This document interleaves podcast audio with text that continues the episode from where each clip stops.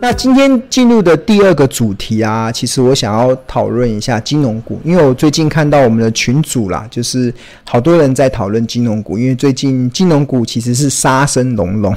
当然，别开今天，今天金融股有出现反弹，但是但是金融股这一波来其实是杀得蛮重的。那所以我想要花一点时间跟大家讨论一下金融股。那谈到金融股的时候啊，其实让我想到，其实在去年啊，这个。去年的十二月二十二号，这个庆隆在这个非凡的这个呃呃财前线百分百中，其实我当时有跟大家分享一个对于二零二二年金控股，尤其以寿险为主体的金控公司的一个获利的一个展望的预估，因为那个时候大家总觉得金融股好像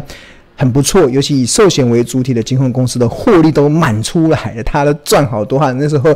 不管是富邦金啊，赚十几块，国泰金也都赚快一个股本了，所以很多公司的获利都满满满，所以大家认为好像呃金融股的这个涨势会一飞冲天。但是庆隆在去年的十二月二十二号，就在电电电视这个主流的电视的节目中，就跟大家分享了一个我看到的一个观点呐、啊，就是保发中心这个保发中心的全名叫做财团法人保险事业发展中心，这个画面是当时的一个截图的画面，就是庆隆上电视的这截图的画面。然后，呃，他们预估二零二二年就是今年寿险业的获利，应该说今年啊，今年的获，今年就是二零二一年，台湾的寿险业的获利虽然可以渴望突破四千亿元，但是明年哦，就是二零二二年，因为有通膨、有升息、有股票变化的三大变数，获利恐剩千亿元，诶，很恐怖哦，就是。去年台湾的寿险业获利超过四千亿，但是今年保发中心在二零二一年年底预估会掉到只剩千亿，换言之，暴减了多少？暴减了四分之三哦，暴减了四分之三，甚至还比二零二零年的两千零七十九亿还低。那当然。当呃在去年年底提出这个概念的时候，其实很多没有，好像比较少人注意，因为我看这个这则影片的观看人数不多。但是它五个月过后，我们看五个五个月过后，市场确实已经开始在反映这个题材了。这个题材是什么？就是以寿险为主体的金控公司，因为通膨的关系，因为升息的关系，升息会导致债券价格的崩跌。那台湾的寿险公司有非常多的这个海外的债券的部位，那所以这一这一这一段时间应该是伤痕累累，所以呃，所以有股票变化的因素，所以我们很明显的看到这今年这段时间，其实金控公司尤其以寿险为主体的获利开始出发布警讯。那我记得这个礼拜有看到一个新闻啊，就是在去年的年底的时候，台湾的寿险公司海外。的未账面未实现的盈余还有一千多亿，但是到了今年第一季啊，不止把那个一千多亿的账面未实现的盈余全部亏光，甚至还倒亏两千多亿，所以一来一往就亏了三千多亿哦。所以跟去年第四季相比，过去这一季以来，寿险公司的海外的部位。一来一往少掉了三千多亿，那三千多亿 应该接下来就会对获利产生很大的一个冲击嘛。所以这个的讯息出来之后，再加上呃有这个防疫保单的之乱，对啊，台湾的寿险公司呃太乐观看待台湾的疫防疫的成效，结果我们现在目前疫情爆发嘛，所以很多人确诊，那这个保险公司面临到非常。巨额的这个理赔的压力，那这个理赔压力其实巨额嘛，其实也还好了。像因为现在目前统计不是说保险公司现在目前理赔已经发十八亿了嘛，对啊，那可能未来好了再 double 好了，那给他十倍好了，一百八十亿好了，再多发一百八十亿，那跟他一季在海外的部位损失三千多亿来讲，那个真的是九牛一毛啊，这 九牛一毛。所以呃，当然。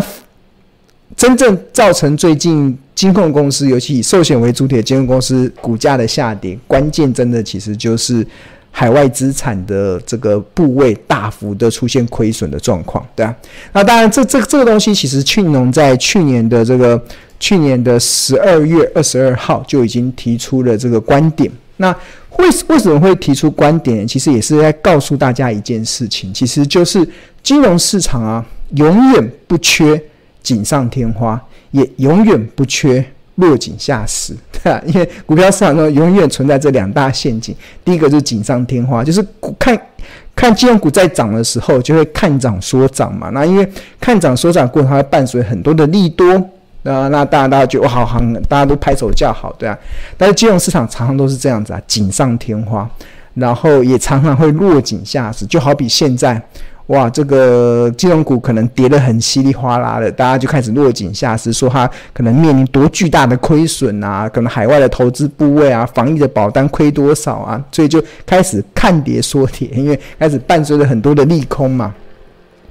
那这个其实是蛮危险的，我要跟大家讲，金融市场其实这样子的在做投资是很危险的，就是你没有定见，当你没有定见的时候啊，你就会被市场。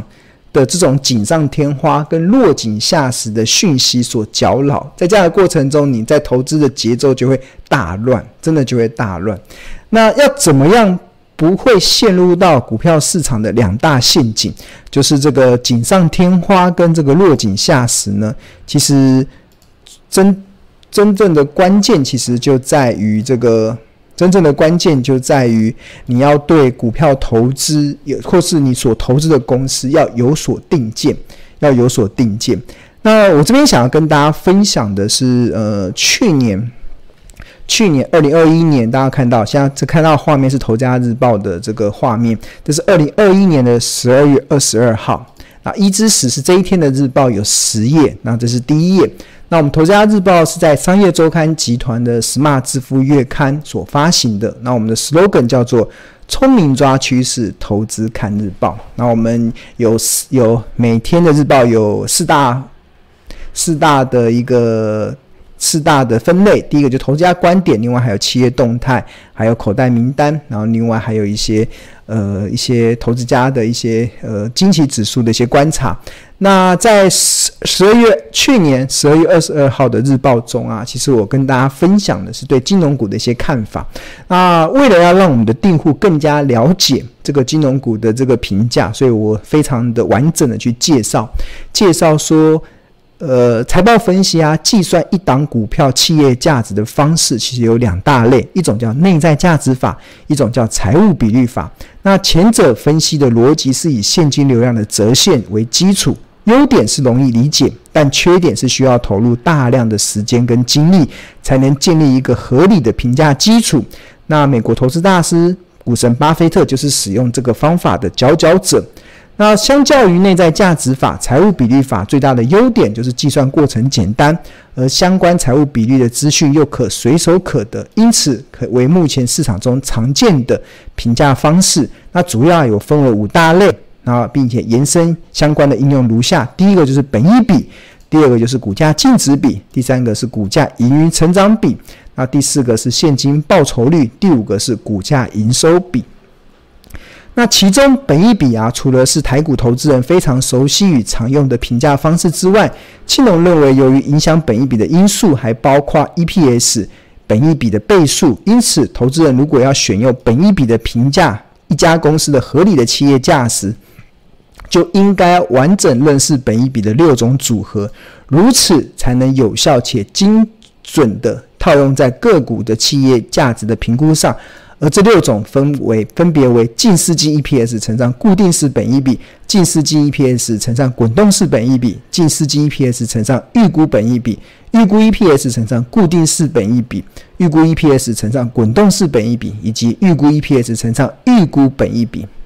好，这就是六种。你我庆农常常说，你只要弄懂这个本益比的六种组合，你将会天下无敌。OK，好，那了解了上述这六种的本益比的组合之外，那在呃去年的这个应该是十二月二十二号，二零二一年十二月二十二号的日报中，那庆农就开始试着透过其中一种方式，就是预估 EPS 乘上滚动式的本益比来作为金控股企业评价的依据。那其中，二零二二年的预估 EPS 是采用所有法人预估的平均值，并且透过个别股票的滚动式本益比推算出法人预估的便宜价、合理价跟昂贵价。那在这一次的评价中，一共有十三档的金融股纳入到这个口袋名单中。那就这包含了富邦金、国泰金、中信金、元大金、开发金、星光金、台新金、兆丰金、第一金、玉山金、合库金、永丰金跟华南金这十三档。那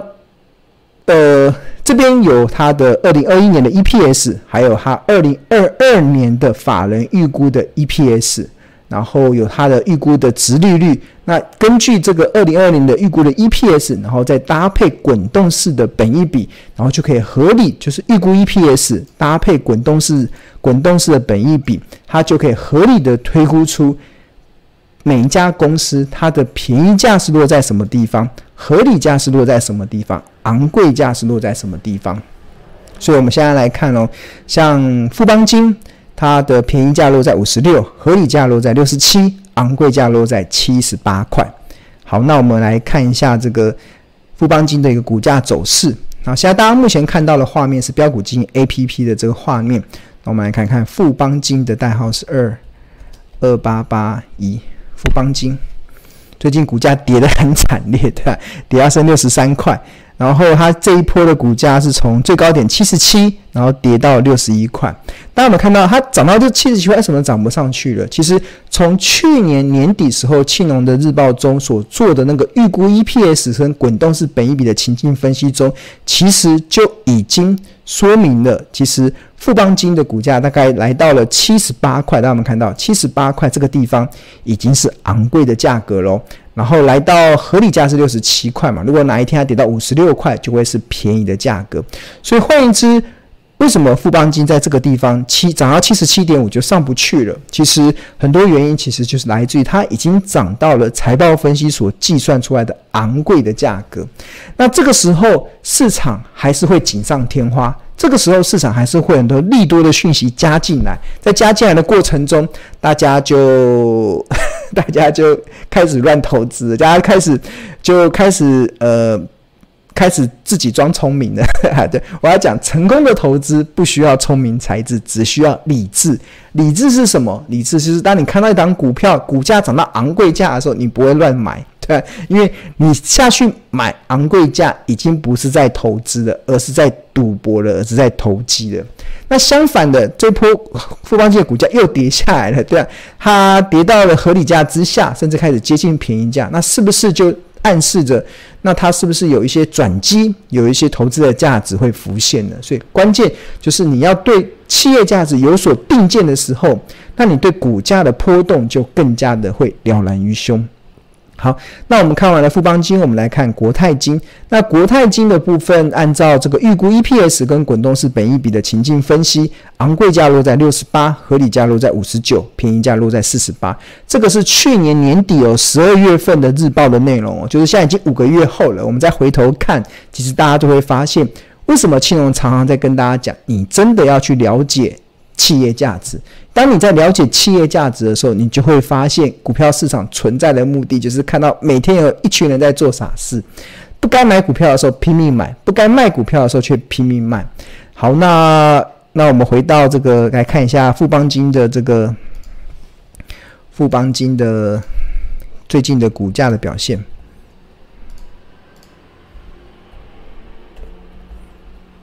呃，国泰金讲错了，国泰金，国泰金现在目前是五十四块嘛，然后它呃先前涨到六十五块。那刚才我们那个预估 EPS 跟滚动式本益比所出算出来的昂贵价在落落在六十八块，那合理价落在五十九，然后便宜价落在四十八。所以现在国泰金这一波跌到也开始快接近了便宜价的一个位置，所以它自然而然就会获得一些反弹的支撑的一些力道嘛，这些支撑的力道。那当然，其实呃。这我要跟大家讲，这个是去年的资料，这个资料会一直不断的更新，所以我还蛮建议大家订阅《投家日报》，你会有最新的资料。那我只是告诉大家，看从去年的日报，你就可以看到为什么要去了解企业价值这件事情。因为它会帮助你对投资有所定见。好，那我们再来看一档好了，有一档大家可能会比较关注的还有谁呢？还有兆丰金好了，兆丰金，你看兆丰金。它的昂贵价在四十，然后合理价落在三十三，便宜价落在二十六。那兆丰金这一次，因为兆丰金它没有什么太大的寿险部位，对，它没有很庞大的海外这个海外投资债券的部位，所以这次的受伤比较少一点。那当然，它的股价也跌幅没有像国泰金跟富邦金这么多。那我们看一下兆丰金。